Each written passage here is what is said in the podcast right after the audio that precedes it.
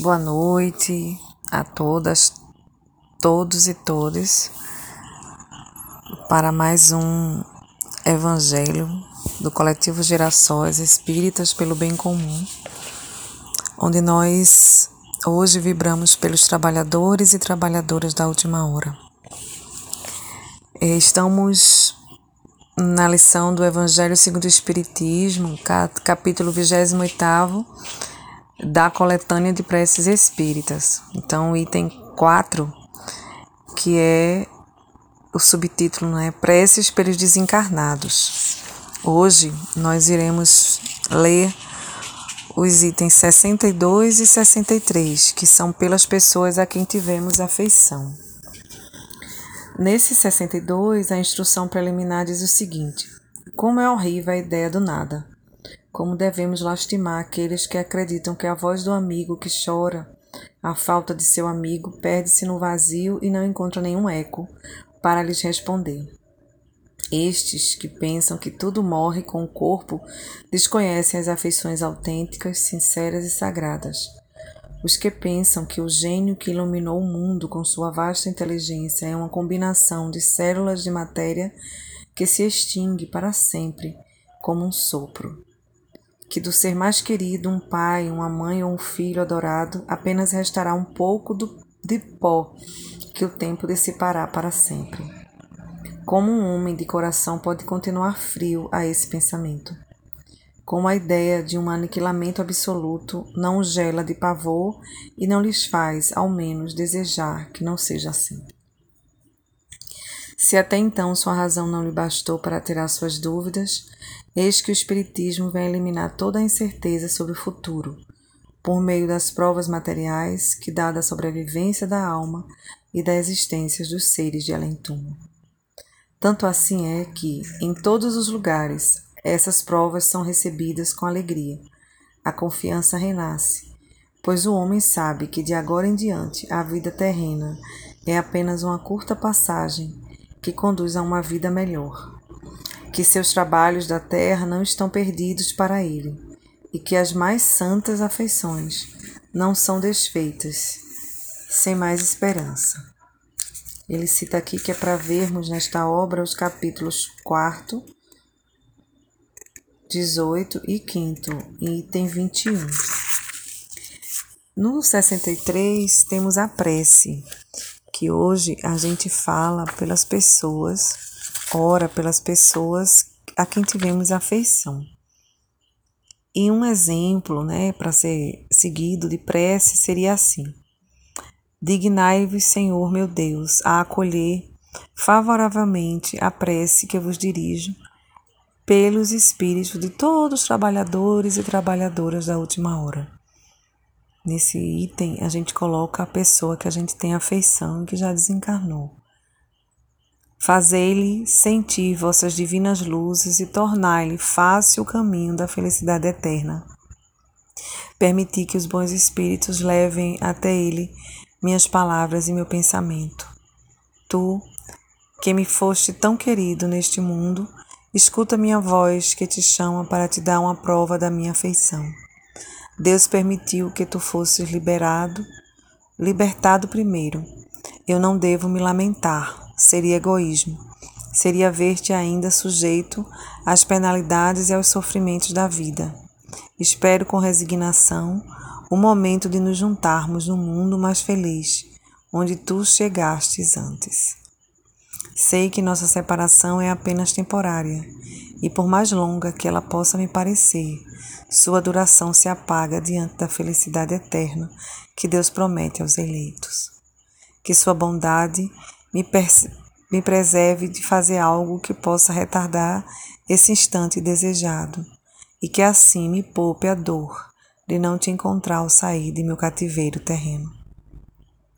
Como é doce e consoladora a certeza de que há entre nós apenas um véu material que te oculta a minha vista, que podes estar aqui ao meu lado e me ver e me ouvir como antigamente, e melhor ainda que antigamente, que não me esqueças mais e que eu mesmo não te esqueça. Que nossos pensamentos não parem de se confraternizar e que o teu me siga e me sustente sempre. Que a paz do Senhor esteja contigo.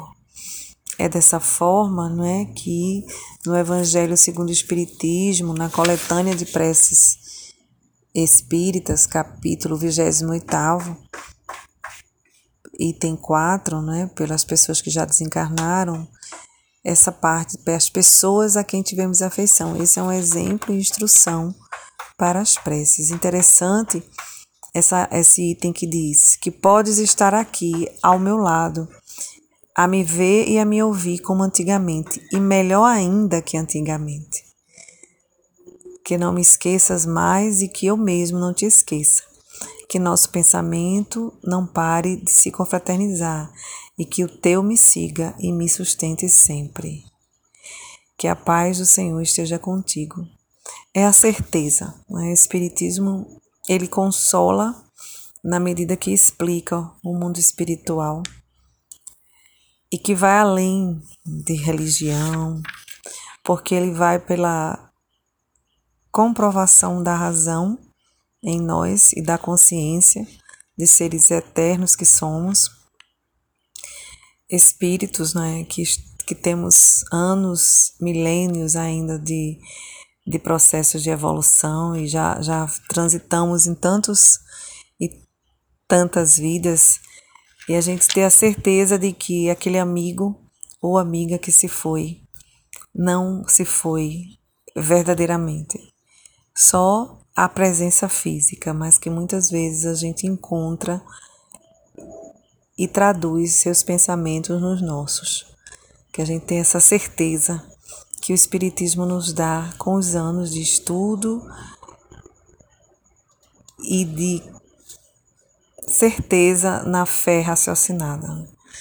É, na leitura complementar de hoje, que a gente escolheu foi o Livro dos Espíritos, no livro terceiro, que fala das leis morais, capítulo segundo, a lei de adoração. A finalidade da adoração. A gente faz preces, mas por que que a gente, é, o que é que a gente tem nesse processo de adorar? Por que que a gente tem essa tendência e que a gente gosta? Por que que a gente busca esse caminho? Nas questões 649 a 652, a primeira diz assim: Em que consiste a adoração? É a elevação do pensamento a Deus. Pela adoração, o homem aproxima de Deus a sua alma. Na 650. A adoração é o resultado de um sentimento inato ou produto de um ensinamento? Sentimento inato, ou seja, nasce com o homem, com o espírito. Nasce com a mulher e o homem quando eles vêm ao mundo. Como a divindade. A consequência de sua fraqueza leva o homem a se curvar diante daquele que o pode proteger. 651. Houve povos desprovidos de todo sentimento de adoração? Não, porque jamais houve povos ateus. Todos compreendem que há acima deles um ser supremo. 652. Pode-se considerar a adoração como tendo sua fonte na lei natural? Ela faz parte da lei natural, porque é o resultado de um sentimento inato do homem. Por isso a encontramos entre todos os povos, embora sob formas diferentes. São muitos estudos, muitas reflexões sobre o que a gente não pode perceber com os nossos olhos físicos, mas que nós sentimos e colocamos em nossa consciência todas essas impressões dos povos que vieram antes de nós, dos nossos ancestrais, que hoje em nós são a representação do que é perene, do que é contínuo nas nossas vidas. Então, que a gente possa orar, fazer presente esses seres que se foram em nós e pedir por eles, para que eles sigam um caminho que tem que seguir da vida que é eterna, que é a vida do lado espiritual. Somos espíritos numa experiência física. Então, nossa vida é a espiritual. Então, que a gente vá e deixe ir, Siga nosso caminho e deixem que sigam os seus. Para um dia, quem sabe, a gente ter o mérito, benfazejo de ter essa companhia ainda dessas pessoas queridas por muito tempo.